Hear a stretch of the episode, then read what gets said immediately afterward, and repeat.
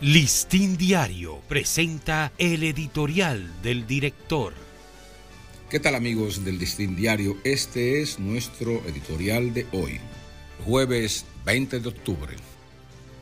Bajo asedio y chantaje.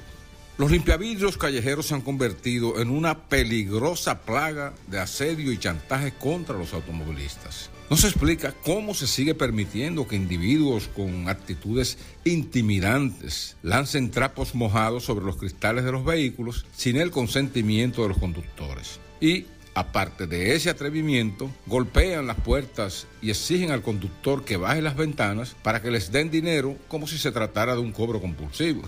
De noche, en muchas esquinas, operan grupos de limpiavidrios, pedigüeños o venduteros, entre ellos haitianos, que asedian a los ciudadanos para que les compren o les den algo. Y con mucha frecuencia llegan a los extremos de insultar y hasta agredir a los conductores que rechazan sus chantajes. Las mujeres son más susceptibles de ser víctimas de estos asedios y si se descuidan y bajan las ventanillas de sus vehículos, con frecuencia pierden sus carteras.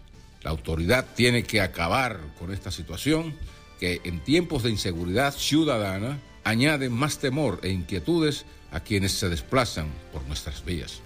Este ha sido nuestro editorial. Listín Diario presentó el editorial del director.